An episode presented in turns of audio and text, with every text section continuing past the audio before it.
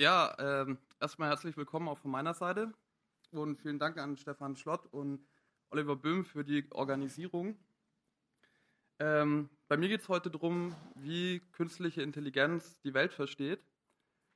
Und wenn Sie jetzt noch nicht so viel mit dem Thema zu tun hatten oder sich so auskennen der künstlichen Intelligenz, überhaupt kein Problem. Das Ganze war mal als eine Einführung gedacht. Sie sind also genau richtig hier. Und als erstes möchte ich mich erstmal kurz vorstellen. Also mein Name ist Johannes Theodorides und ich habe nicht so ganz den typischen Informatikerweg genommen. Ich habe zunächst im Bachelor Audiovisuelle Medien studiert und dann im Master erst ähm, Computer Science. Genau. Und momentan arbeite ich eben als wissenschaftlicher Mitarbeiter an der Hochschule der Medien in Feingen oben, gerade an den Themen KI und Machine Learning. Und als ich im Bachelor studiert habe, da war es immer so, da habe ich irgendwie, da ging es um Fotografie und Film und dann hat meine Oma immer gefragt, naja, was machst du denn da genau? Und ich habe das am Anfang immer probiert, so genau zu erklären. Und da war das irgendwann zu kompliziert und dann bin ich dazu übergegangen und habe immer gesagt, naja, ich mache irgendwas mit Medien. Und jetzt mache ich diese ganze Sache mit KI und dasselbe Problem kommt schon wieder. Was machst du denn da genau? Ja, ich mache irgendwas mit Deep Learning. Und ein Bild, das ich ganz gern mag oder wo das so ein bisschen versinnbildlicht, ist das hier. Das sind so die ganzen Vorstellungen, die jeder hat, was da passiert, was ist Machine Learning, was ist Deep Learning.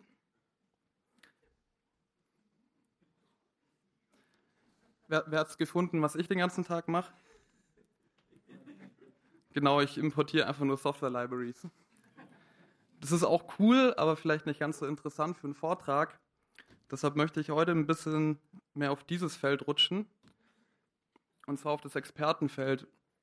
Und wer den Herrn in der Mitte nicht kennt, ähm, der Mann heißt Jan LeCun und ist einer der Väter, der Väter der, von Deep Learning, kann man sagen. Und arbeitet derzeit bei Facebook, ist der Chef von Facebook AI Research. Worum geht es also heute? Beziehungsweise worum geht es heute nicht? Das erste, worum es nicht geht, sind einmal Buzzwords. Sorry. Das andere Extrem gibt es aber auch nicht. Also ich werde nicht komplett in die Details einsteigen, weil das einfach den Rahmen sprengen würde. Das ist aber im, im Gegensatz zu den Buzzwords wichtig. Genau. Und bevor wir richtig einsteigen, ich hatte damals angefangen mit einem kleinen Jahresrückblick, weil das am Anfang des Jahres war und das möchte ich jetzt einfach wieder machen. Was ist also so los im KI-Bereich? Nummer eins: 2017 haben wir eine Poker-KI gesehen, die so stark war, dass sie vier Topspieler besiegt hat im Texas Hold'em. Warum ist Texas Hold'em jetzt so interessant?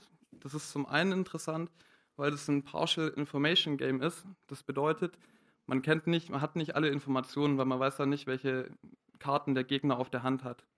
Und in dem Fall muss man irgendwie handeln, obwohl man sich nicht ganz sicher ist, was der Gegner machen könnte.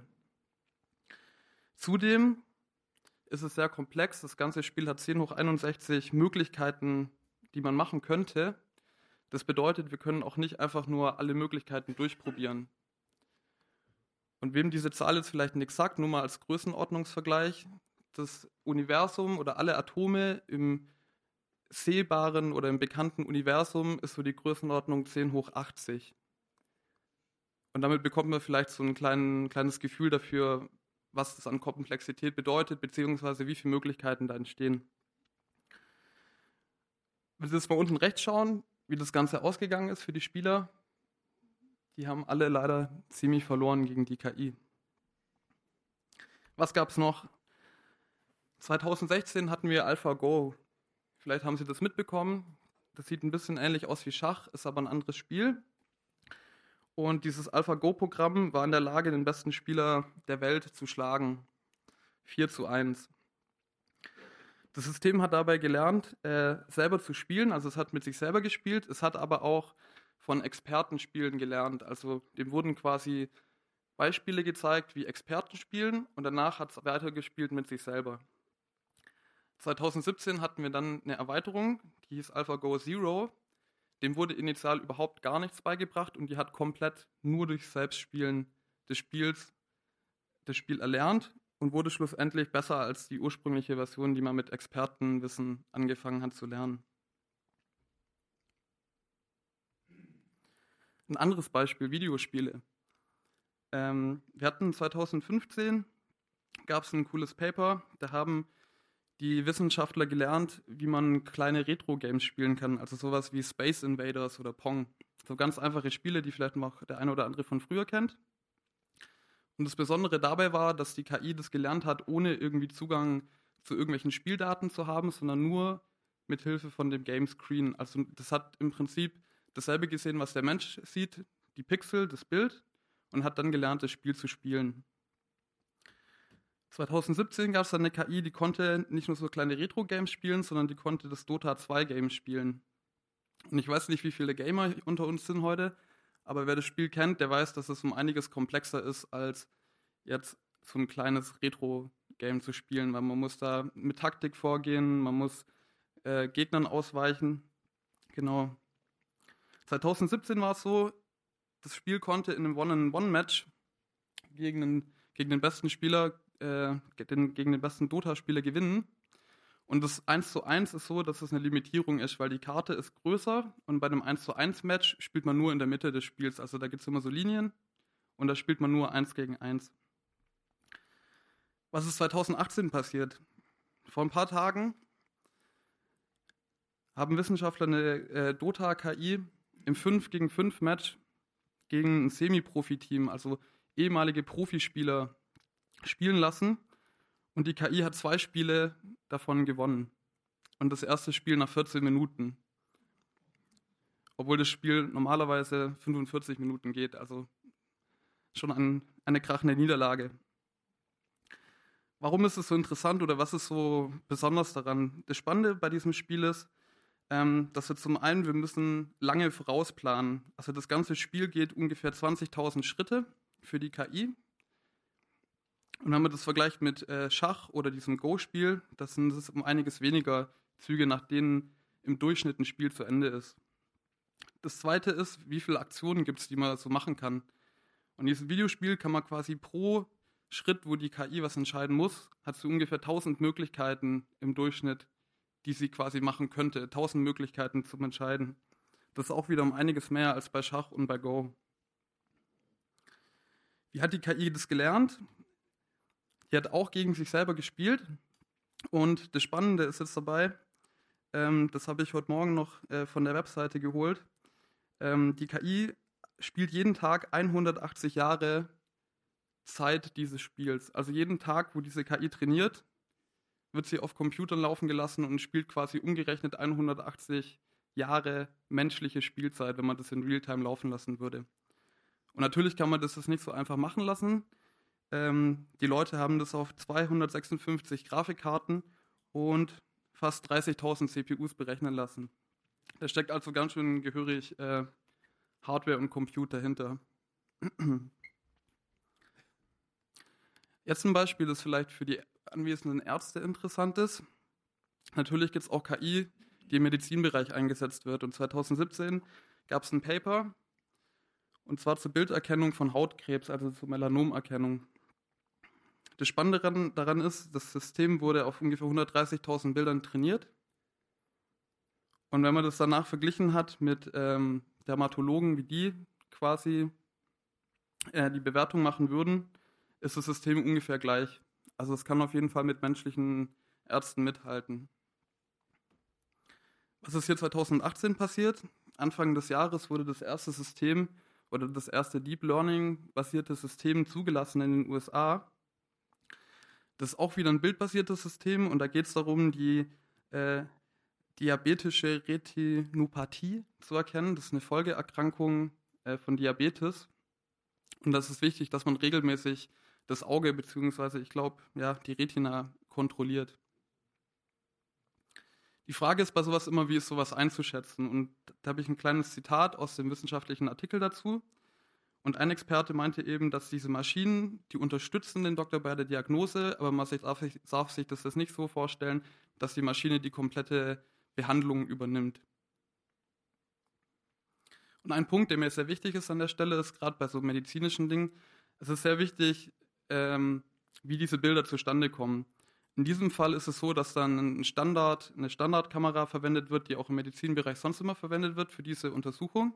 Und auf diesen Bildern wird dann entscheidet die KI, ob das quasi, ähm, ob eine Diagnose besteht oder eben nicht. Wäre das jetzt beispielsweise mit Handybildern oder so, wäre ich da viel vorsichtiger, was so eine Diagnose angeht. Was gibt's noch? KI kann man auch nicht nur in anderen Bereichen einsetzen, sondern eben auch in der Informatik. Und 2017 gab es ein Beispiel oder eine Machbarkeitsstudie, könnte man sagen, um äh, neuronale Netze in Datenbanken einzusetzen. Und zwar als Ersatz für B-Trees oder Hashes. Und ich möchte jetzt auch nicht gar nicht in die Tiefe drauf eingehen, aber einfach mal, um so ein bisschen die Bandbreite zu zeigen, wo überall Einsatzmöglichkeiten sind und was so gemacht wird. Also es ist sehr breit und aus diesem Grund wahrscheinlich auch so interessant. Jetzt haben wir diese ganzen Systeme und diese Beispiele. Das Ding kann Go spielen, wir können Dota, verlieren wir jetzt auch gegen die künstliche Intelligenz. Was sagen denn so die Experten dazu? Und dann können wir nochmal den Jan LeCun fragen. Was sagt der? Der sagt im Grunde, es tut mir leid, ich muss zugeben, die ganzen Systeme, die wir im Moment haben, die sind Mist. Und ein anderer Experte, der Josh Tennenbaum, der sagt, diese ganzen KI-Systeme, die wir haben, das ist gar keine echte KI. Und um das Ganze jetzt ein bisschen einzuordnen, möchte ich kurz folgende Unterscheidung einführen.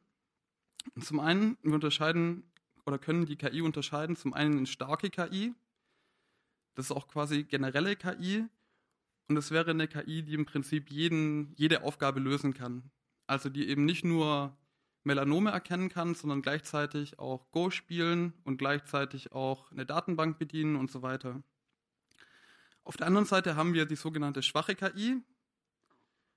Und das ist KI, die einen spezifischen Task sehr gut kann. Und für Sie allgemein zur Einordnung, eigentlich im Prinzip alles, über was ich heute spreche und auch alle Beispiele, die ich bisher gezeigt habe, das befindet sich alles im Bereich der schwachen KI. Also das sind alles Systeme, die können eine Sache, aber die können sie dafür sehr gut. Und von der anderen, von dieser generellen KI, von der oft auch in den Medien oder so mal gesprochen wird, von der sind wir leider noch sehr weit entfernt. Und ich möchte eben heute zeigen, was so Schritte sind, wie vielleicht KI ein bisschen intelligenter werden kann. Die Frage ist natürlich, warum warum, wenn wir diese Systeme haben, die sind so beeindruckend, warum haben wir keine generelle Intelligenz oder einen Roboter, der mehr als eine Sache auf einmal machen kann? Und wenn wir uns dabei anschauen, wie wir Menschen funktionieren, wir können als Menschen viel effizienter lernen als diese Systeme. Unsere überwachten, unsere überwachten Machine Learning Systeme, die brauchen unglaublich viele Beispiele, um trainiert zu werden. Die Reinforcement Learning Systeme brauchen Millionen von Versuchen, um irgendwas zu lernen. Und das ist der Grund, warum wir eben keinen Roboter haben, der irgendwie überhaupt mal annähernd an eine Katze rankommt. Und warum wir auch keine Dialogsysteme haben, mit denen wir anständige Unterhaltung führen können. Ich glaube, jeder, der schon mal Alexa oder Siri bedient hat, kennt da das Limit, wann da relativ, da ist relativ schnell Schluss. Genau, und was fehlt uns? Uns fehlt ein Weltmodell bei der KI. Die KI versteht im Prinzip nichts, sie kann nur eine Sache sehr gut. Und wir müssen schauen, beziehungsweise wir können schauen, wie wir der KI ein bisschen mehr beibringen, indem wir ihr ein Modell zeigen. Das war jetzt ein kleiner Spoiler. Wenn Sie das noch nicht ganz verstanden haben, kein Problem. Ich werde jetzt im Folgenden das alles genauer zeigen. Und als allererstes mal die Frage, was ist überhaupt Machine Learning? Da habe ich mal ein Buch aufgeschlagen und da steht dann drin, Machine Learning ist der Teilbereich der KI, der sich damit beschäftigt, wie wir aus Erfahrung lernen können oder wie Computer aus Erfahrung lernen können. Und wenn wir bei Computern sind und Erfahrungen, bedeutet das in irgendeiner Art und Weise Daten. Und ich möchte das Beispiel ein bisschen konkreter machen. Stellen Sie sich vor, Sie haben folgende Aufgabe. Sie haben einen Haufen Bilder, wie hier oben in der Reihe und sie sollen jetzt ein Programm schreiben, das erkennen soll, ob in dem Bild ein Apfel ist oder nicht. Und die erste Möglichkeit, die wir haben, ist, wir programmieren ganz normal ein Programm. Und wir könnten beispielsweise jetzt auf die Idee kommen, naja, okay, ein Apfel, wir könnten ja mal die roten Pixel im Bild zählen, dann können wir auf jeden Fall schon mal die roten Äpfel erkennen. Und wir könnten vielleicht auch noch die Form dazu nehmen, also alle roten Pixel, die in einer runden Form zusammen sind, das ist ein Indikator für einen Apfel und dann sagen wir, okay, in dem Bild ist ein Apfel. Wer ein bisschen aufmerksam die Bilder angeschaut hat, wird feststellen, ganz rechts ist ein, Luftball ein Heißluftballon und der ist es blöderweise auch rot und rund. Und damit kommen wir eben schon zum Problem. Wie können wir das jetzt, wie können wir den Unterschied definieren zwischen dem Apfel und dem Heißluftballon? Und wenn ich das probiere, eben in eigenen Regeln zu programmieren, dann wird es sehr, sehr schwierig. Und man stellt sich mal vor, da kommt jetzt noch, es kommt noch ein roter Ball dazu oder noch andere rote Dinge. Das heißt, es skaliert nicht, das funktioniert nicht so einfach. Die andere Möglichkeit, die wir haben, ist eben das Machine Learning. Und was wir da machen, ist, wir programmieren kein Programm explizit, sondern wir schreiben uns ein Programm, das eben aus Daten lernen kann und dann selber entscheidet. Das bedeutet, wir müssen dem ganz viele Beispiele zeigen und das Programm soll dann einfach die Unterscheidung machen zwischen Apfel und keinem Apfel. Die nächste Frage ist, was ist jetzt dieses Deep Learning? Worin unterscheidet sich das zum Machine Learning Ansatz? Und wenn wir mal bei der Bilderkennung bleiben, im klassischen, äh, im klassischen Machine Learning ist es so, dass wir gerade für die Bilderkennung haben wir immer eine Phase, wo wir als Menschen davor äh, festlegen, was wir im Bild erkennen möchten. Also man nennt das Feature Extraction und was wir da machen ist beispielsweise, wir sagen zuvor, äh, wir sagen erstmal, wir möchten erstmal Kanten erkennen oder Ecken und machen Keypoints in das Bild und diese nehmen wir dann und trainieren damit dann unser Programm das aus diesen Kanten und Ecken quasi erkennen soll, ob da jetzt zum Beispiel ein Auto im Bild ist oder nicht. Wir nehmen eben nicht das komplette Bild, sondern eben machen so eine Vorverarbeitung. Die Frage ist natürlich immer, was ist das ein, gute, was ist ein gutes Feature? Also ist eine Kante ein gutes Feature oder soll ich lieber Farbe nehmen oder was soll ich da nehmen? Und das ist halt ein Problem, ein, Klass ein Problem im klassischen Machine Learning. Was das Deep Learning mit dazu gebracht hat, ist, dass wir eben diesen Vorverarbeitungsschritt, diese, dieses Pre-Processing von dem Bild nicht mehr selber manuell machen, sondern wir lernen die komplette Pipeline. Wir sagen dem System, okay, lern nicht nur die Klassifikation Auto, kein Auto, sondern wir sagen dem System, lern bitte noch diese ganzen Vorverarbeitungsschritte davor. Und wir geben gar nicht mehr vor, dass es Kanten nehmen soll oder was anderes, sondern das soll das System eben lernen. Das Wichtige dabei ist, dass das Ganze in einer Hierarchie aufgebaut wird. Also wir gehen von Low-Level-Features und dann haben wir Mid-Level-Features und High-Level-Features. Das baut sich so nach und nach auf, bis wir am Schluss zu einer Entscheidung kommen. Und die Frage ist natürlich, okay, wenn wir jetzt selber nicht mehr entscheiden, ob da jetzt Kanten oder Farbe drin sein soll, was, was lernt denn das Ding überhaupt? Und wir können da reinschauen, indem wir diese Features wieder visualisieren. Und wenn wir uns das anschauen, zum Beispiel ganz links bei so Low-Level-Features, dann erkennt man, okay, das Netzwerk, das hat auch so kantenähnliche Dinge gelernt. Also Kanten waren wahrscheinlich gar nicht so schlecht. Und man sieht dann über diese verschiedenen Stufen, dass es immer komplexer wird, bis wir quasi eben zu Objekten kommen. Und danach kommt eben dann diese Klassifizierung, okay, das ist ein Indikator für einen Apfel oder ein Auto. Hat jemand den Apfel erkannt schon? in der Mitte, das sah für mich so ein bisschen aus wie ein, ein Apfel ganz rechts. Genau. So. Die Frage ist natürlich, wie trainieren wir dieses ganze System? Das funktioniert folgendermaßen. Wir fangen ganz links an. Wir brauchen eben Trainingsdaten. Und ganz wichtig bei diesen Trainingsdaten ist, dass sie gelabelt sind. Das bedeutet, wir brauchen nicht nur Bilder von Obst oder von Fahrzeugen, sondern wir brauchen zu jedem Bild noch ein Label, wo wir dran geschrieben haben, in diesem Bild ist ein Apfel und in diesem Bild ist eine Banane und so weiter. Das ist ganz wichtig. Der nächste Schritt, den wir dann machen, ist, wir nehmen uns dann eine kleine Menge davon, die wählen wir zufällig aus und damit trainieren wir dann unser Netz. Wir geben die, unser Netz, diese rote Pipeline, das ist ein neuronales Netzwerk. Und das soll uns jetzt einfach mal sagen, wir geben dem nur das Bild, ohne das Label und wir sagen dem Netzwerk, bitte sag uns doch mal, was in dem Bild drin ist. Und ganz am Anfang wird es einfach komplett zufällig irgend, irgendwas vorhersagen. Das wird einfach überhaupt nicht stimmen. Wenn wir dann diese Vorhersage haben, dann können wir hingehen und mal vergleichen, okay, was hat das Netzwerk vorhergesagt und was sind die eigentlichen Labels, weil die haben wir ja, wir wissen ja, was wirklich im Bild ist und was hat das Netzwerk nur gedacht, was in dem Bild ist. Und wenn wir das miteinander vergleichen, also was ist quasi richtig und was hat das Netzwerk gedacht, dann können wir damit einen Fehler berechnen. Und diesen Fehler können wir dann nutzen, um die einzelnen, also die einzelnen Teile des Netzwerks wieder anzupassen.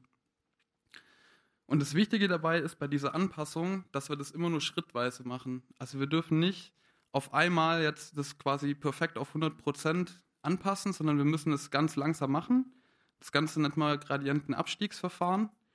Und es ist deshalb so wichtig, weil wenn wir jetzt beispielsweise hier dieses Beispiel den Apfel, die Banane und den Heißluftballon genommen hätten und wir passen das System direkt 100% auf diese Bilder an, dann wäre es im nächsten Schritt würde das überhaupt nicht mehr stimmen für den nächsten Apfel und für ein Auto. Und deshalb machen wir das immer nur einen kleinen Schritt besser, damit es so nach und nach mehr Dinge erkennen kann.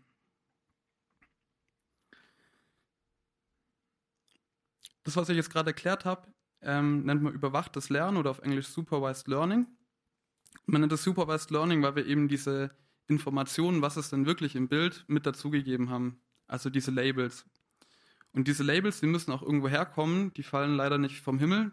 Und in der Regel sind es eben Menschen, die die bereitstellen müssen. Falls Sie schon mal so Google Captchas gelöst haben, da bin ich mir auch relativ sicher, dass Sie beispielsweise Google dabei helfen, äh, Ihr Dataset zu labeln.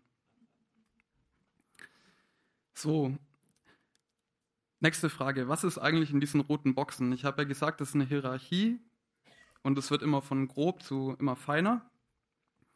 Und da möchte ich ein Beispiel zeigen, wie das mit diesen Atari-Spielen funktioniert. Und zwar ist es so, da haben wir links eben kein Bild mehr von dem Apfel, sondern wir haben eben den Screen von dem Spiel. Und als Output haben wir jetzt eben nicht mehr eine Klasse oder ein Label, dass da ein Apfel drin ist, sondern der Output ist jetzt eben die Aktion, die ich als nächstes machen soll. Also wenn ich in dieser Situation bin, was ist denn die beste Aktion, die ich jetzt machen könnte? Und in der Mitte, was Sie da sehen, ist ein sogenanntes Convolutional Neural Network. Das ist eine weit verbreitete, weit verbreitete Architektur von einem neuronalen Netz. Und was man hier erkennen kann, ich will nicht zu sehr ins Detail gehen, aber Sie sehen zum Beispiel diese einzelnen Schichten, das entspricht eben diesen Hierarchien, wo ich meinte mit, es gibt Low-Level-Features und Mid-Level-Features und High-Level-Features. Also das wird so Schritt für Schritt äh, immer wieder verfeinert. Und was dabei passiert ist, man schaut sich immer nur einen kleinen Teil vom Bild an, nicht das ganze Bild, äh, nicht das gesamte Bild. Und es wird dann in jeder Stufe immer ein bisschen verkleinert, bis man am Schluss eben das dann einmal umwandelt und sagt, okay, jetzt kommt so eine Aktion raus. Die Frage ist natürlich, wer hat sich das ausgedacht? Also warum, warum sieht es so aus und nicht irgendwie anders? Und das Ganze ist nicht ganz zufällig. Das basiert auf Arbeit, wofür es mal den Nobelpreis gab. Und zwar äh, haben da Wissenschaftler untersucht, wie Katzen sehen. Und jetzt möchte ich nicht keinen Quatsch erzählen. Genau. Das basiert auf Forschung, wo die eben den visuellen Kortex oder das Sehvermögen von Katzen untersucht haben. Und da hat man eben festgestellt, dass es eben ähnlich funktioniert. Also, dass das Bild auch so in Regionen eingeteilt wird. Das nennt man rezeptive Felder. Und dass man dadurch eben eine Reduktion der Komplexität hinbekommt. Das wurde dann von Forschern aufgegriffen und weiterentwickelt, bis wir eben heute zum, zum jetzigen Stand kommen. Und da sind eben zwei Dinge zusammengekommen. Nummer eins, wir haben die Idee von dieser Architektur, die basiert auf, diesen, auf dieser Forschung. Das zweite sehr wichtige, was wir haben, ist, wir haben plötzlich äh, große Datasets mit diesen getagten Daten. Also das ist eben ganz wichtig. Das gab es lange Zeit nicht. Wir haben zwar ganz viele Daten auch im Internet, aber was man für diese Systeme braucht, ist eben Daten, die eben gelabelt sind und das muss irgendjemand machen. Die dritte Sache, die noch dazugekommen ist, dass die Computer schneller geworden sind und diese Architekturen berechnen können. Und das alles in der Kombination hat eben dazu geführt, dass wir beim jetzigen Stand sind und das ganze Thema jetzt nochmal an Fahrt aufgenommen hat. Und was ich hier zeigen möchte, ist, dass auch, obwohl das gerade so ein Hype-Thema ist, die Geschichte ist eigentlich schon relativ alt. Also die Ideen gibt es schon sehr, sehr lange und es hat bisher einfach nur noch nicht so gut funktioniert. Und jetzt ist der Moment, wo es endlich mal sich gezeigt hat, dass es funktioniert. Vielleicht kurz zur Einordnung, diese neuronalen Netze. Was bedeutet eigentlich tief? Weil ich immer sage, tiefe, ich weiß gar nicht, ob ich es schon gesagt habe, aber wir sagen immer, wir sprechen von tiefen neuronalen Netzen. Also wie viele Schichten von diesen wie viele Boxen sind denn in dieser Pipeline drin. Und man kann so grob sagen, wir können anfangen, man fängt an, also es gibt keine genaue Definition, aber man sagt so, okay, ab drei Layern ist es ungefähr tief. Und was Sie hier sehen, sind jetzt aktuelle Beispiele, ganz oben zum Beispiel das VGG-Net. Das ist zwischen 16 und 19 Layern tief. Und das war so ein bisschen der Anfang, das war damals schon tief. Das Ganze hat sich aber extrem weiterentwickelt, wie Sie hier sehen können. Und bei aktuellen Netzwerken sind wir eher im Bereich von 100 oder 150 oder sogar noch mehr Layern.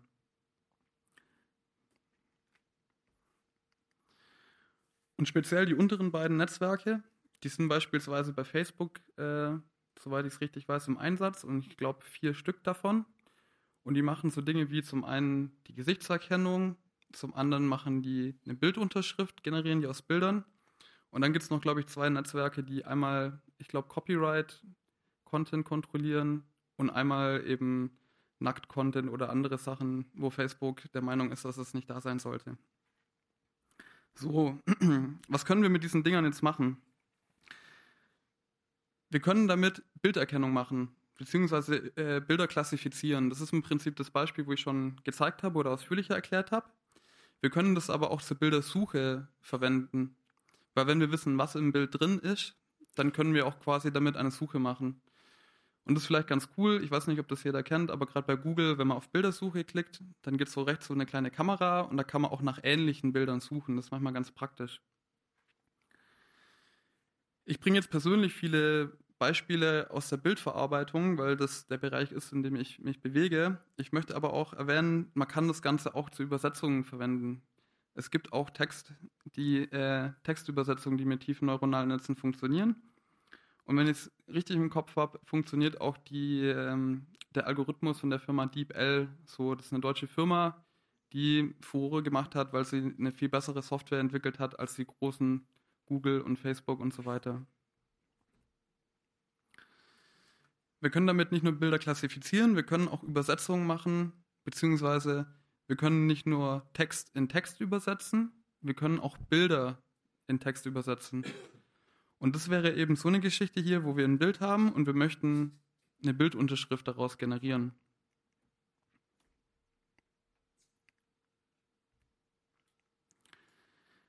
Das nächste Beispiel nennt man Instant Segmentation. Und da geht es darum, dass man quasi nicht nur sagt, es ist grundsätzlich irgendwas in dem Bild vorhanden, sondern man möchte auch wissen, wo ist es denn in dem Bild vorhanden. Also beispielsweise hier Personen und oder ein Bus und so weiter und so fort. Und die nächste Herausforderung ist, dass man nicht nur erkennen möchte, okay, das ist ein Mensch, sondern man möchte verschiedene, also einzelne Instanzen der Person oder des Objekts erkennen. Und vielleicht hat der eine oder andere sich schon gedacht, das ist natürlich eine sehr spannende Sache fürs autonome Fahren. Und da möchte ich mal kurz zeigen, wie das aussieht. Wenn ich meine Maus finde. Genau, hier.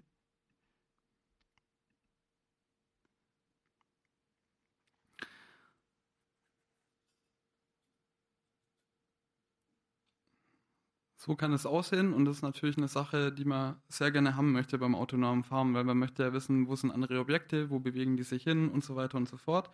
Und das ist eben eine Visualisierung, was so eine autonome Auto-KI im Prinzip sieht. Kann man noch ein bisschen vormachen.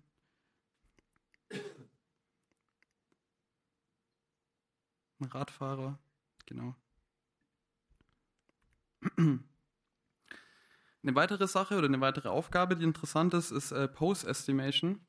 Da geht es darum, dass man probiert, äh, die Pose von einem Menschen zu erkennen. Im Grunde genommen ist es dasselbe, was die Kinect-Kamera schon lang kann. Das Besondere dabei ist es, dass man jetzt keine tiefen Informationen mehr braucht, sondern das direkt aus RGB-Bildern erkennen kann.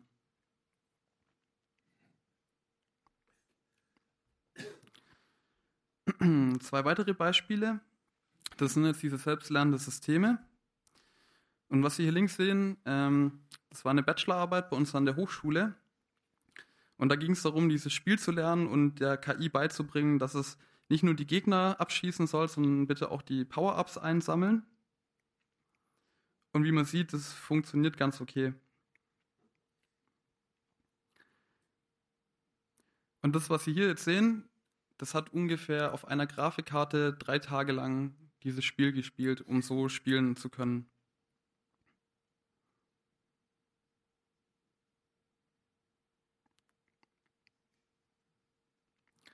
Im Unterschied zu diesen ganzen Bilderkennungsgeschichten, die ich eben erwähnt hatte, funktioniert es bei dem System so, dass es eben nicht ein Label bekommt, wo man sagt, okay, das war richtig oder falsch, sondern das funktioniert über den Highscore. Also die KI spielt einfach mit sich selber und jedes Mal, wenn sie mehr Punkte macht, bekommt sie eine Belohnung und weiß, okay, das war gut, das merke ich mir, das mache ich das nächste Mal wieder.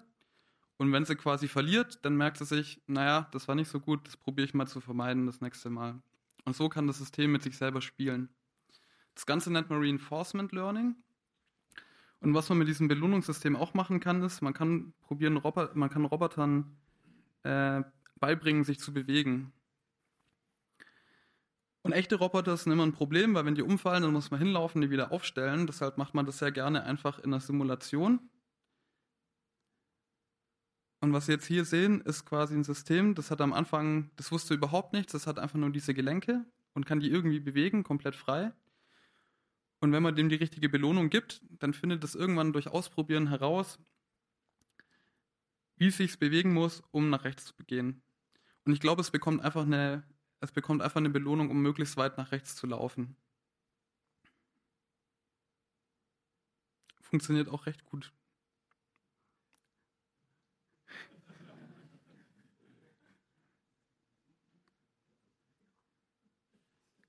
Genau, eine Spinne gibt es auch. Die erlernt dann eben eine andere Gangart. Und ich möchte zum Schluss noch kurz eine Sache zeigen. Vielleicht erkennt der eine oder andere sich wieder, der noch ganz knapp zum Vortrag gekommen ist.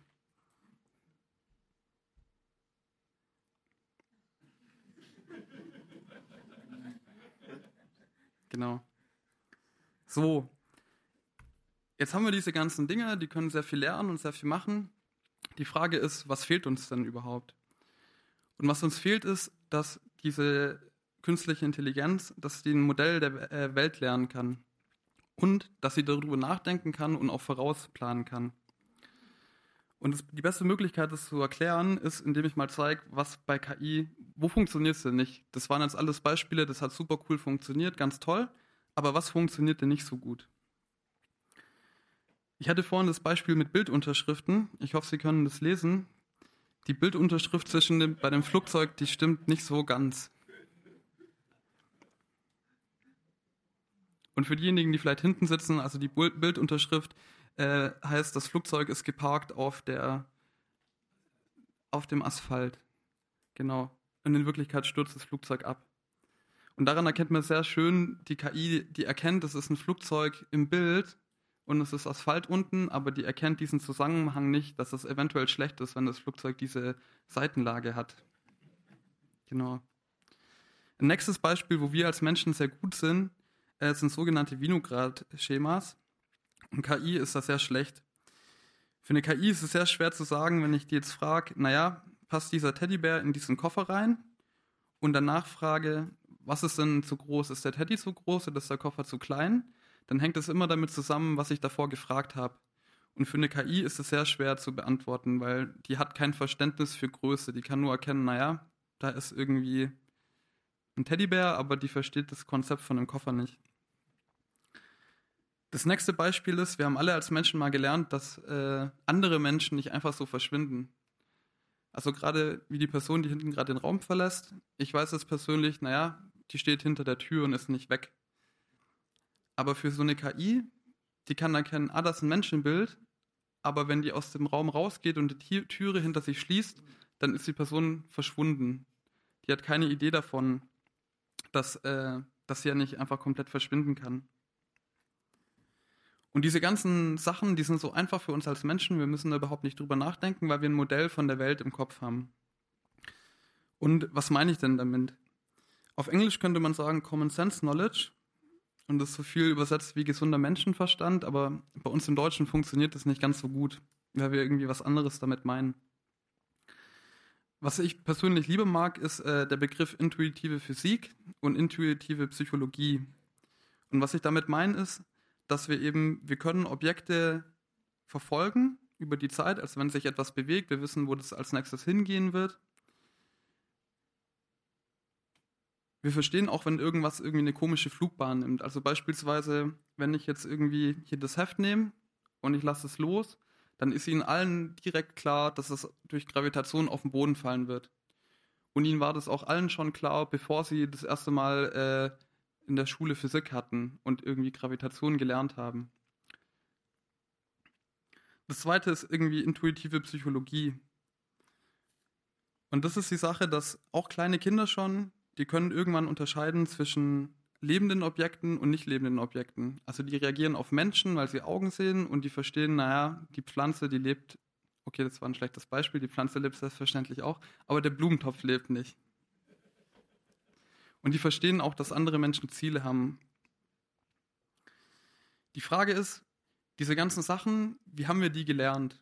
Und wenn man darüber nachdenkt, wir haben viele dieser Dinge eben nicht dadurch gelernt, dass uns das irgendjemand mal gezeigt hat. Gerade das Beispiel mit Physik und so. Wir wissen, wenn was Hartes gegen was Weicheres stößt, dann wird eher das Weichere kaputt gehen und so weiter und so fort. Wenn irgendwie Wasser auf den Boden kommt, dann wird es nass.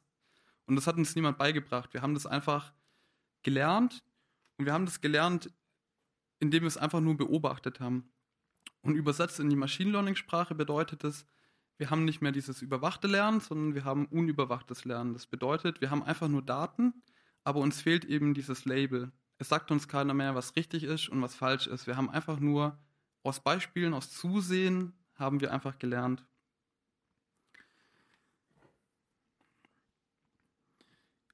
So, also die Aufgabe ist dann in dem Fall, wie können wir der KI einfach nur durch Beobachten Dinge beibringen? Und eine Möglichkeit, wie man das machen kann, ist, dass man probiert, die KI dazu zu bringen, dass sie Vorhersagen trifft. Also die soll doch auch mal bitte vorhersagen, was als nächstes passiert. Und da möchte ich ein konkretes Beispiel bringen. Und zwar, die Aufgabe ist, ich möchte vorhersagen, wie diese Mikado-Sticks hinfallen werden. Ich lasse die los und jedem von uns ist klar, okay, die werden irgendwie hinfallen. Die Frage ist nur, wie. Und der Unterschied zu dem, was ich bisher gesagt hatte mit, diesen, mit dem überwachten Lernen, ist nun, wir wollen nicht mehr, eigentlich geht es uns nicht mehr darum, dass wir wissen, wie exakt die Mikado-Stäbe hinfallen. Wir wollen nur wissen, macht es Sinn, so wie die hinfallen? Also ich kann, jeder, der das anschaut, wird nicht vorhersagen können, wie die genau hinfallen. Aber jedem von uns wird klar sein, wenn die Hand aufgeht und die Mikado-Stäbe fliegen nach oben in die Luft, so, das kann nicht sein. Dann stört das unser Weltmodell. So, Moment, dann ist irgendwas falsch das passt nicht so genau. Und die Frage, die sich stellt, ist, wie können wir eben lernen, was plausibel ist und was nicht? Und in dem Fall müssen wir eben ähm, schauen, wie wir das hinkriegen. Bei den Apfel- und Autobildern, da war es einfach, da konnten wir einfach ein Label hinmachen, das ist richtig und das ist falsch. Die Frage ist, können wir alle, können wir irgendwie formulieren, was okay ist und was nicht? Das ist ein, bei komplexeren Dingen ist es sehr schwierig, das ähm, zu definieren und irgendwie da ein Label dran zu machen. Und eine Lösung dazu, wie man da drum rumkommt, um dieses Problem, wenn man das nicht so richtig formulieren kann, die möchte ich jetzt vorstellen. Und zwar sind das sogenannte Generative Adversarial Networks oder GANs. Und das ist eine sehr coole Idee, die ich Ihnen jetzt äh, erklären möchte. Und zwar geht es um Folgendes. Die Idee ist, wir möchten irgendwie Bilder generieren. Wir möchten neue Bilder erzeugen. Wir wissen aber nicht wie. Und was wir jetzt machen können, ist, wir können zwei neuronale Netzwerke nehmen und wir lassen die in einem Spiel gegeneinander spielen. Und das erste Netzwerk, das ist der Generator, das ist das untere Netzwerk, das bekommt einfach, vereinfacht gesagt, Rauschen als Input und als Output soll bitte ein realistisches Bild rauskommen. Und selbstverständlich, ganz am Anfang vom Training kommt da am Schluss auch wieder nur völlig zufällig Rauschen raus. Jetzt haben wir aber ein zweites Netzwerk, den sogenannten Discriminator. Der bekommt als Input einen ganzen Datensatz an echten Bildern. Und zusätzlich bekommt er noch das generierte Bild. Und dem seine Aufgabe ist jetzt zwischen echten Bildern und generierten Bildern zu unterscheiden. Und die Aufgabe des Generators ist es, möglichst realistische Bilder zu erzeugen, so dass er den Discriminator, also der, wo entscheidet, ob es echt ist oder fake, dass er den täuscht. Und das Ganze ist ein Spiel. Und wenn man die zwei Netzwerke lange genug gegeneinander spielen lässt, dann wird der Generator immer besser und generiert immer bessere Beispiele, die möglichst nah an den realistischen Bildern dran sind. Was können wir jetzt damit machen?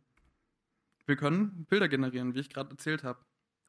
Eine Möglichkeit ist, ähm, es gibt einen Datensatz, da gibt es ganz viele Apartments aus New York und man kann quasi jetzt probieren, neue Schlafzimmer zu generieren. Und das ist ein Beispiel von 2016. Sieht alles noch so ein bisschen matschig aus, aber man erkennt schon so ganz leicht, naja, geht schon so leicht in die Richtung. Ein Jahr später, es gab Fortschritt in der Forschung, sehen die Schlafzimmer schon viel besser aus. Und wir können das natürlich nicht nur machen mit äh, Schlafzimmern, sondern wir können auch Bilder von Katzen nehmen, wir können Bilder von Kirchen nehmen. Und das sind jetzt alles Bilder, diese, diese Katzen und diese äh, Kirchen, die gibt es nicht in echt. Die wurden alle trainiert über dieses Spiel, möglichst was Neues zu generieren und das andere Netzwerk hat gesagt, stimmt oder stimmt nicht. Was gibt es 2018? Wir können natürlich auch Celebrities äh, generieren, weil es gibt noch nicht genug. Es gibt aber einen sehr großen Datensatz mit Celebrity-Porträts. Und es wird sehr gerne hergenommen, weil wir als Menschen, wir sind natürlich sehr empfindlich, was Gesichter angeht. Also wenn es da irgendwie kleine Fehler gibt oder so, dann erkennen wir das sehr gut und deshalb ist es ein interessanter Datensatz. Und tatsächlich funktioniert es mittlerweile so gut, ich muss es glaube ich fast schon dazu sagen. Die obere linke Ecke, das sind die echten Bilder. Unten links sehen Sie die generierten Bilder, wenn man probiert, die Originale, quasi das, äh, das entsprechende Original zu erzeugen. Und rechts oben und rechts unten sind zwei verschiedene Ansätze, die jetzt quasi Celebrities oder äh, besser gesagt einfach Gesichter erzeugt haben. Und das Ganze ist jetzt nicht mehr nur noch so eine kleine Sache, sondern diese Bilder haben in der Originalauflösung 1024 x 1024 Pixel. Also das ist schon recht beeindruckend. Wir können jetzt auch nicht nur Bilder erzeugen oder Gesichter erzeugen, sondern jetzt möchte ich mal zu einem Punkt kommen, um dieses Modell der Welt oder dieses Verständnis der Welt wieder mit hineinzubringen. Wenn wir gelernt haben, wie wir so Bilder äh, generieren, dann haben wir auch gelernt, was es bedeutet, wenn jemand eine Brille aufhat, beispielsweise. Und wenn wir so ein Verständnis gelernt haben durch diese Generierung, dann können wir doch einfache Arithmetik machen. Also, wir können einen Mann mit Brille minus ein Mann ohne Brille plus eine Frau ohne Brille ergibt eine Frau mit Sonnenbrille. Und da kann man so lustige Spielchen machen, aber was es eben zeigt, ist, dass quasi dieses Modell oder dieses äh, Netzwerk, das hat sozusagen ein Modell gelernt oder in irgendeiner Art und Weise, sage ich mal, verstanden, was eine Sonnenbrille bedeutet oder was männlich bedeutet oder was weiblich bedeutet. Wir können nicht nur Bilder äh, generieren, wir können auch probieren, die Zukunft vorherzusagen. Und was ich damit jetzt meine, ist nicht äh, vorherzusagen, was Sie jetzt heute Abend noch machen werden, sondern wir möchten uns Videos anschauen und wir geben dem Netzwerk die ersten zwei Frames und wir möchten dann einfach wissen, okay, wie wird es weitergehen? Wie wird sich die Szene weiterentwickeln? Und zwar in den nächsten paar Sekunden. Und was man oben sieht, ähm, das funktioniert ganz gut, aber zum Ende hin wird es immer so ein bisschen schwammig, weil man weiß dann nicht, was dann passieren wird. Und das Ganze ist natürlich eine sehr interessante Sache, weil wieder Beispiel autonomes Fahren, das ist das untere Beispiel. Möglicherweise sieht so ein Auto einen Fußgänger, der von rechts ins Bild reinläuft. Und jetzt möchte ich natürlich gerne wissen, naja, wie wird er sich denn jetzt in unmittelbarer naher Zukunft weiter bewegen? Und wenn er eben von rechts reinkommt, dann wird er sich möglicherweise oder relativ sicher in der nächsten Sekunde immer noch in diese Richtung bewegen. Das ist so ein Anwendungsfall, warum man da daran interessiert ist. Was wir auch machen können, ist, wir können jetzt nicht nur Bildunterschriften generieren und Text zu Text übersetzen, wir können auch Bilder in andere Bilder übersetzen. Beispiel, wir haben Strichzeichnungen und wir möchten daraus fotorealistische äh, Handtaschen generieren. Da gibt es ein nettes Tool, das kann ich Ihnen empfehlen. Da kann man so ein bisschen rumspielen. Da kann man selber was zeichnen. Man kann selber quasi die Strichzeichnung vorgeben und das Netzwerk füllt quasi diese Strichzeichnung dann aus mit Textur. Und da kommen sehr lustige Katzen dabei raus. Da findet man auch sehr schnell raus, was nicht so gut funktioniert, wenn aus Versehen vielleicht mal drei Augen in der Katze vorhanden sind. Genau. Einen sehr lustigen Anwendungsfall oder einen sehr interessanten Anwendungsfall finde ich den unten. Und zwar, dass wir Bilder übersetzen in andere Bilder. Also beispielsweise, wir können Zebras in Pferde übersetzen. Wir können aber auch Pferde in Zebras übersetzen. Wir können lernen, wie wir eine Szene von einer Winterlandschaft in eine Sommerlandschaft übertragen. Oder von Tag zu Nacht. Und wenn wir das eben gelernt haben, dann, können, dann kann man sagen, okay, das Modell hat ein Verständnis von Zebra gelernt. Das weiß, okay, für Zebra, das sind so Streifen, das andere ist ein Pferd, aber beides sind Pferde oder pferdartige Tiere. Funktionieren natürlich auch von Text zu Bildern. Wir können jetzt im Prinzip durch diese Technologie nicht nur Bildunterschriften generieren, wir können auch aus Textbeschreibungen wieder Bilder generieren. Und was man hier sieht, ist eben Text zu einem Vogel. Und das ist relativ genau beschrieben. Also beispielsweise hier, der hat einen gelben kleinen Schnabel und schwarze Flügel. Und das Netzwerk generiert einen entsprechenden Vogel. Im Vergleich zu diesen Celebrity-Bildern ist es aber alles viel kleiner. Typischerweise sind es so 256 Pixel oder 512. Das ist dann schon sehr groß. Also wir sprechen über die generierten Bilder sind tatsächlich sehr klein. Das wird jetzt nicht morgen irgendwie ein Aufmacher in der Zeitung werden oder so. Eine weitere sehr interessante, ein weiterer interessanter Anwendungsfall, auch gerade für uns an der Hochschule der Medien, ist äh, das Einfärben von Schwarz-Weiß-Bildern oder allgemein gesehen Farbe.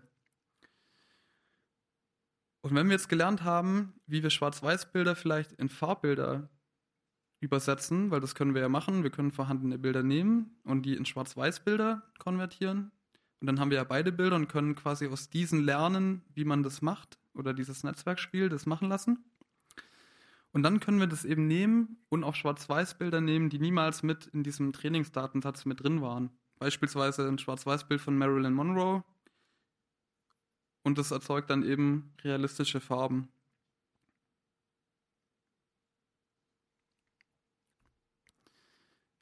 Ein weiterer interessanter Anwendungsfall, der für uns auch an der Hochschule interessant ist, ist die Frage, okay, wir können hier viel so mit Medien machen, Bilder verändern und so weiter. Was kann man da, also wie, wie könnten wir das denn weiterbringen in ein Tool? Und wenn man jetzt jemand ist wie ich, der nicht so gut zeichnen kann, dann könnte folgendes, äh, folgendes Tool eventuell interessant sein. Und zwar ist es ein Netzwerk, das interaktiv, ich kann so Striche machen und es update dann mein Bild entsprechend und macht dem Berg eine weiße Spitze und so weiter und so fort. Und was man hier sieht, das funktioniert schon ganz gut, aber das ist natürlich alles noch sehr glitchy und nicht gerade High Resolution.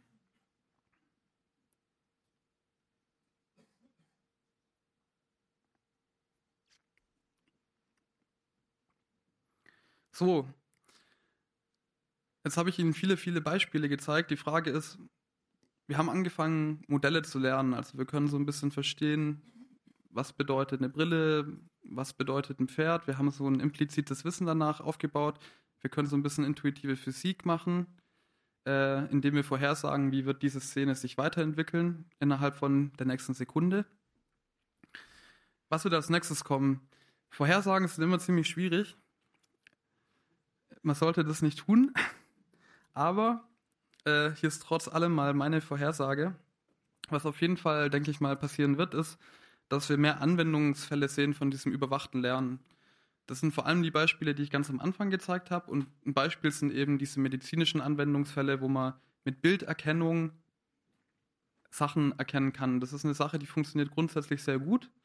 Und dafür gibt es allein schon sehr, sehr viele Anwendungsfälle ohne weitere Forschung, indem man die einfach irgendwo einsetzen könnte.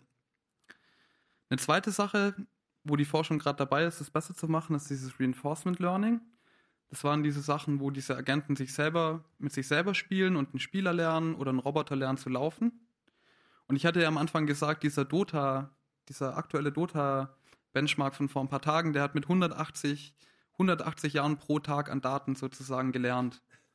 Und das ist natürlich sehr, sehr, sehr viel und die haben auch sehr viel Hardware verwendet. das ist es nicht gerade praktikabel für jede Firma oder um das irgendwo mal kurz einzusetzen. Und was da kommen wird, ist, dass diese Systeme weiterentwickelt werden, dass es eben effizienter mit diesen Daten umgeht, dass es eben nicht mehr so viel Daten braucht, weil wir als Menschen haben auch nicht jeden Tag 180 Jahre lang Computer gespielt und konnten das Spiel trotzdem. Ein spannender, äh, eine spannende Sache, wo wir eben aber gerade das angefangen haben, war jetzt eben der dritte Teil, das ich Ihnen gezeigt habe, das sogenannte unüberwachte Lernen, wo wir probieren, ein Modell der Welt zu lernen. Also wo wir anfangen, nicht mehr nur noch von einem Bild auf irgendein Label zu mappen, sondern wo wir probieren, wirklich ein Verständnis äh, zu erlernen aus Beobachtung. Da stehen wir aber erst gerade ganz am Anfang und da sind noch sehr viele Fragen offen, wie das dann wirklich konkret aussehen kann. Und das bleibt auf jeden Fall spannend. Schlussendlich die Frage, wie kommen wir zu stärkerer KI, die nicht nur eine spezielle Sache machen kann. Und das wäre eben diese Kombination aus beiden Welten. Wenn wir einfach, äh, wenn wir ein Modell haben und ein Verständnis von der Welt haben, wie was funktioniert, dann können wir auch darüber nachdenken oder die KI kann dann darüber nachdenken. Und erst wenn wir das geschafft haben, erst dann wird es möglich sein, dass man ein bisschen intelligentere Systeme hat, die nicht mehr nur auf eine Sache spezialisiert sind, sondern vielleicht auch ein bisschen weiterdenken können. Zum Abschluss möchte ich noch kurz ein bisschen erzählen, was wir an der Hochschule in dem Bereich machen. Wir machen das Ganze schon recht lange, über zehn Jahre. Äh, Gibt es bei uns schon Machine Learning und KI. Bei uns ist der Ansatz, dass wir sehr, wir haben einen sehr angewandten Ansatz und stellen uns immer so ein bisschen mit die Frage, wie kann man bestehende Forschung wirklich in Projekte übersetzen? Also wie bringt man das denn schlussendlich wirklich zur Anwendung? Weil die ganzen Beispiele, die ich Ihnen jetzt gezeigt habe, das sind dann immer coole Beispiele aus irgendwelchen Research Paper. Aber die Frage ist, okay, was kann man denn damit jetzt in echt machen? Aus dem Grund sind unsere Vorlesungen so 50-50 Theorie. Wir achten aber auch darauf, dass halt sehr viel praktisch gearbeitet wird und es zeigt sich eben darin, dass wir viele Projekte haben von Studenten. Das ist über alle Bereiche, Spiele, Apps, Webseiten. Wir hatten dieses Semester ein Projekt, da haben Studenten eine kleine autonome Drohne gehabt und diese Drohne hat gelernt, Hindernissen auszuweichen. Das war ziemlich cool. Und ganz neu haben wir jetzt auch im Master eine Spezialisierung im Fach Machine Learning. Wir gehen aber auch auf Hackathons. Jetzt war mir nicht klar, dass ich ganz am Anfang direkt da geoutet werde und dachte, ich kann hier einfach nur das Bild zeigen. Also wir waren auch erfolgreich auf dem Hackathon. Und wenn Sie Interesse haben, uns mal sich zu informieren, was an der Hochschule alles so los ist, können Sie einfach auf die auf diese URL gehen oder noch besser, einfach mal bei der Media Night vorbeischauen. Das ist immer am Ende des Semesters, werden bei uns an der Hochschule die studentischen Projekte gezeigt. Das ist eine ganz tolle Veranstaltung und da kann man auch, kommt man mit vielen Studenten ins Gespräch und kann dann über die Projekte direkt diskutieren und Nachfragen stellen. Das ist immer eine coole Sache. Die nächste wird allerdings erst im Januar sein, weil das Semester ist gerade vorbei und dann im Wintersemester. Aber dazu möchte ich Sie alle recht herzlich einladen. Vielen Dank.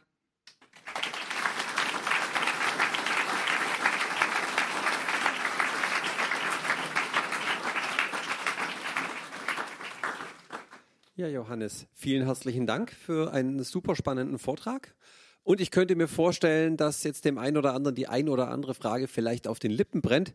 Ich würde rum, bitte Handzeichen, bitte um Handzeichen, wer eine Frage hat. Wir würden rumgehen auf beiden Seiten und gucken, dass wir sie alle irgendwie irgendwie einmal rankriegen.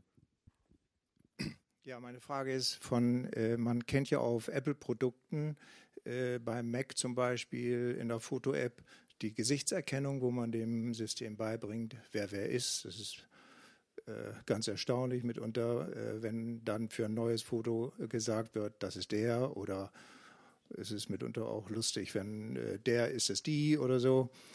Äh, auf dem iPhone beim, äh, beim iOS gibt es ja aber auch die Foto-App. Foto und da gibt es ja auch das Suchfeld, wo man im Suchfeld zum Beispiel Hut oder Auto oder Mütze oder Schirm oder Pilz. Können Sie dazu was sagen? Steckt da auch so ein AI-System hinter? Oder ich meine, das macht er ja für 5000 Fotos nicht instantly, sondern das muss er ja wahrscheinlich äh, vorher irgendwie kategorisieren. Wissen Sie da Ähm, was also ich weiß, ich kann, genau, ähm, kann ich auf jeden Fall was dazu sagen. Ich weiß es nicht im Detail, wie es funktioniert, aber da steckt sehr äh, sicher ein KI-System dahinter, die diese Erkennung macht. Und in der Regel macht man das aber so, dass man vortrainiertes Netz, das wurde dann bei Apple mal auf Millionen von Bildern trainiert, um beispielsweise irgendwie Hut und so weiter zu erkennen. Und es wird dann mit der Software, ist es ausgeliefert auf Ihrem Laptop. Und wenn Sie jetzt ein Urlaubsfoto haben mit dem Hut, dann erkennt es eben auch Ihren Hut. Eine andere Sache ist natürlich das mit den Personen. Da muss, da, da bieten, da geben Sie dem System ja quasi, äh, schreiben dran, okay, das ist diese Person und in dem Fall wird es dann die ähnliche Person wiedererkennen. Da muss das System sicherlich auf, auf Ihrem Computer nochmal eine neue Berechnung anstellen. Aber das ist trotz allem bestimmt auch vortrainiert auf Gesichter und dann findet nur noch eine Feinanpassung auf eine bestimmte Person äh, statt. Erstmal vielen Dank für den Vortrag, war sehr, sehr spannend. Meine Frage geht in Richtung Reinforcement Learning. Mhm. Da habe ich ja vorher gesehen, dass der Score entscheidend ist und sehr wichtig ist. Und da ist die Frage, geht man auch in die Richtung oder ist es möglich, dass auch das Bild an sich verarbeitet wird? Dass man das visuell verarbeitet und den Score oder wird derzeit nur der Score verarbeitet? Also in dem Beispiel, das ich gezeigt habe, äh, das funktioniert tatsächlich so, dass der Algorithmus, der bekommt das, nur das Bild als Input und als zweites den Highscore. Das sind die einzigen zwei Dinge. Und der lernt dann, in welcher Situation, also in welchem Bild, muss er welche Aktion machen, damit es am Ende mehr Highscore gibt. Und natürlich ist da aber irgendwann auch ein Limit erreicht. Also die Bachelorarbeit, wo ich vorhin gezeigt habe, da ging es eben genau darum, dass die KI, wenn man die so naiv trainiert, dann schießt die einfach nur die Gegner ab und ignoriert einfach diese Power-Ups. Weil die Power-Ups, das ist das Problem, die geben nicht direkt eine Belohnung, sondern die muss ich, da muss ich erst ein paar einsammeln und dann muss ich die gesammelt einsetzen und ich muss das im richtigen Moment machen, wenn vielleicht gerade viele Gegner um mich rum sind und dann gibt es so eine Wolke und erst dann bringt es was. Und da ist das System eben nicht in der Lage, das direkt zu erkennen, sondern das maximiert einfach direkt nur die Punkte, die es halt direkt bekommt. So, Gegner, okay, abschießen. Und die Herausforderung ist eben, wie kann man das System dazu bringen, dass es so, so eine vorausschauende Planung macht. Wir haben jetzt etliche Beispiele gesehen, bei denen es schwerpunktmäßig um Spiele ging oder auch um Bilderkennung, Mhm. wo es um Objekte aus dem alltäglichen Leben ging. Mhm. Das sind alles äh, Bereiche, die mathematisch sehr schwierig zu beschreiben wären. Wie ist es denn jetzt umgekehrt, wenn ich eine mathematisch ganz einfache Sache, meinetwegen Quadratzahlen, einem neuronalen Netz zu erkennen gebe? Hat es dann ein Problem damit oder kann es sowas auch lösen? 47 ist eine Quadratzahl oder ist keine? Mm, Also das könnte das Netz lernen. Vielleicht, ähm, um sich eine Vorstellung zu machen, wie man sich das auch vorstellen kann. Was dieses neuronale Netz macht, ist im Prinzip, das lernt eine Funktion, wie ich von einer Sache auf eine andere Sache, ein Mapping sozusagen. Also ich gebe dem Bild als Input und das macht dann durch eine komplizierte Funktion, die sich selber erlernt, die ich nicht vorgebe, mappt es eben auf ein, ähm, mappt es auf so eine Klasse. Wenn Sie dem Netzwerk jetzt Quadratzahlen geben und dem sagen, das ist eine Quadratzahl, ja oder nein, und Sie trainieren das lang genug, dann wird es irgendwann lernen, diese Zahlen, die zeigen auf Quadratzahl und diese anderen Zahlen eben nicht. Das Problem ist natürlich, das ist das, was ich eben meinte vorher, das äh, dieses neuronale Netz hat in dem Sinn kein Verständnis von der Quadratzahl. Also das versteht nicht wirklich, was das mathematisch bedeutet und hat kein Modell davon. Wenn Sie jetzt dann einfach quasi eine neue Quadratzahl nehmen, die noch nie äh, das Netzwerk noch nie gesehen hat, dann wird es das nicht verstehen können. Und der Unterschied ist vielleicht von Quadratzahlen zu Bildern. Bei Bildern funktioniert es trotzdem sehr gut, weil wenn ich jetzt vielleicht ein Bild von vielen Hunden habe und dann habe ich, bringe ich ein neues Bild rein von dem Hund und das ist, und da schaut der Hund ein bisschen anders, dann ist es natürlich mathematisch schon total anders, aber so im Grunde ist es sehr ähnlich. Und bei Bildern funktioniert das natürlich bei abstrakteren Dingen wie einer Zahl, da gibt es nicht viel Spielraum. Ja. Tatsächlich noch kurzer Nachtrag. Die Frage wäre natürlich, wie kann man von diesem System dazu kommen, dass es eben Verständnis von der Quadratzahl hat. Also, dass es mir am Schluss quasi das sozusagen mathematisch hinschreiben könnte, das ist eine Quadratzahl, abstrakt gesehen, und jetzt kann ich jede Quadratzahl machen. Ja. Ich hätte zwei Fragen. Das eine ist, betrifft Google Duplex. Sind Sie damit vertraut? Äh, kurz auf die Sprünge helfen. das äh, Telefonat, das ist dieses Jahr präsentiert worden von Google, wo ähm, ah, der Sprachassistent. Genau, der mhm. selbstständig Telefonate durchführt. Mhm. Können Sie sich vorstellen, auf was für äh, Daten das trainiert worden ist? Kann es sein, dass das auch auf Schrift trainiert worden ist und es nachher umsetzt auf? Äh, ich vermute, also da gibt es zwei Teile. Nummer eins ist einfach die Spracherkennung an sich. Das ist auch diese ganzen Assistenzsysteme wie Siri und Alexa. Äh, die wurden einfach auf natürlicher Sprache trainiert. Und ähnlich wie bei der Bilderkennung funktioniert es auch bei der Spracherkennung. Das funktioniert sehr gut mittlerweile. Das ist eben das, was Sie sprechen, die Wörter, kann das System gut erkennen. Ja, es geht ja aber um die Reaktion genau. auf unerwartete Situationen. Genau, und der zweite Teil eben danach, das ist eben das, was nicht funktioniert, das Verständnis, was diese Wörter denn im Zusammenhang bedeuten. Und wenn was Unerwartetes kommt, wie kann ich darauf reagieren? Ich kann es ehrlich gesagt nicht genau sagen. Ich fand die Demo extrem beeindruckend und äh, ein bisschen skeptisch, ob das wirklich so funktioniert oder nicht. Oder ob das vielleicht ein bisschen werbemäßig ein cooles Beispiel war. Müsste man tatsächlich selber ausprobieren. Also wenn das wirklich so wie in der Demo mit äh, einen Tisch reservieren kann, dann ist es schon sehr beeindruckend auf jeden Fall. Das werden wahrscheinlich auch sehr gelungene Anrufe gewesen sein, aber es ist halt interessant, woher über die Datensätze kommen für solche Trainings. Ob die dann ihre Mitarbeiter abhören. ich glaube, die können überall herkommen. Wenn sie bei der Hotline gesagt haben, ja, ich möchte, dass das Telefonat, oder ist okay, wenn das Telefonat mit aufgezeichnet wird und so, also so und Geschichten. Ja. Das andere, kennen Sie die äh, Playground TensorFlow Webseite? Mhm. Ähm, sehr interessant fand ich bei einer gleichen Voreinstellung und gleichen Datensätzen als Ausgangsbasis beim Training, mhm. wenn man es mehrfach startet, kommen unterschiedliche Ergebnisse raus. Wie kommt sowas zustande? Äh, das kommt vermutlich dadurch zustande, dass sie dieses Netzwerk am Anfang kann das ja keine Entscheidung treffen und deshalb initialisiert man das zufällig, also mit Zufallszahlen. Und danach macht man diese Anpassung, wo man quasi aus diesem Zufälligen weggeht und das quasi was lernt. Und wenn Sie das exakt äh, reproduzieren möchten, müssen Sie eigentlich diesen Random Seed fixen. Dann und genau das gleiche Datenset verwenden und genau die gleichen Updates in genau derselben Reihenfolge machen. Dann würde wahrscheinlich genau dasselbe rauskommen. Aber es gibt verschiedene Stellen, wo Sie quasi zufällig was anderes machen können. Also Nummer eins, diese Initialisierung mit Zufallszahlen von dem Netzwerk an sich. Nummer zwei, diese zufällige äh, Batches an Trainingsdaten, die Sie nehmen zum Trainieren. Die werden in der Regel auch zufällig gemischt und das hat einen guten Grund, weil wenn wir beispielsweise unser Datensatz erst auf Hunde trainieren und dann trainieren wir erst auf alle Hunde und danach trainieren wir auf alle Katzen und danach auf alle Bäume und nachdem wir fertig sind mit dem Baumtraining, dann haben wir schon wieder, hat das Netzwerk schon wieder sich komplett auf Bäume spezialisiert und hat die Katzen vergessen. Und deshalb, das ist der Grund, warum wir das mischen damit es eben auf alle drei Sachen ausgewogen generalisiert sozusagen und nicht überangepasst nur auf eine Sache ist. Ja. Und das ist aber auch eine Sache, wo wieder random reinkommen kann, äh, weil irgendwie ein Zufallsgenerator muss ja quasi auswählen, wie dieser Batch kommt, zustande kommt und deshalb ist es auch eine Möglichkeit, dass was anderes rauskommt, ja. Okay, eine Frage noch würde ich vorschlagen. Man hat so als Außenstehender den Eindruck, dass äh, die großen Unternehmen wie Google, äh, Amazon, äh, Microsoft halt den Vorteil haben, unbegrenzt Rechenpower zu haben und die akademische Forschung eigentlich da äh, schon abgehangen ist ein bisschen. Wie sehen Sie das? Äh, also das stimmt auf jeden Fall. Die haben sehr, sehr viel Compute Power. Äh, das sieht man auch an diesem Dota-Beispiel. Ähm, das ist eine Non-Profit-Firma, aber da steht auch ein Musk dahinter und Nvidia und sehr viel Geld. Die können das natürlich machen und das ist auch beeindruckend, aber die Frage ist natürlich so, okay, das spielt jetzt Dota 2. Was machen wir damit? Gut, dass wir, ja.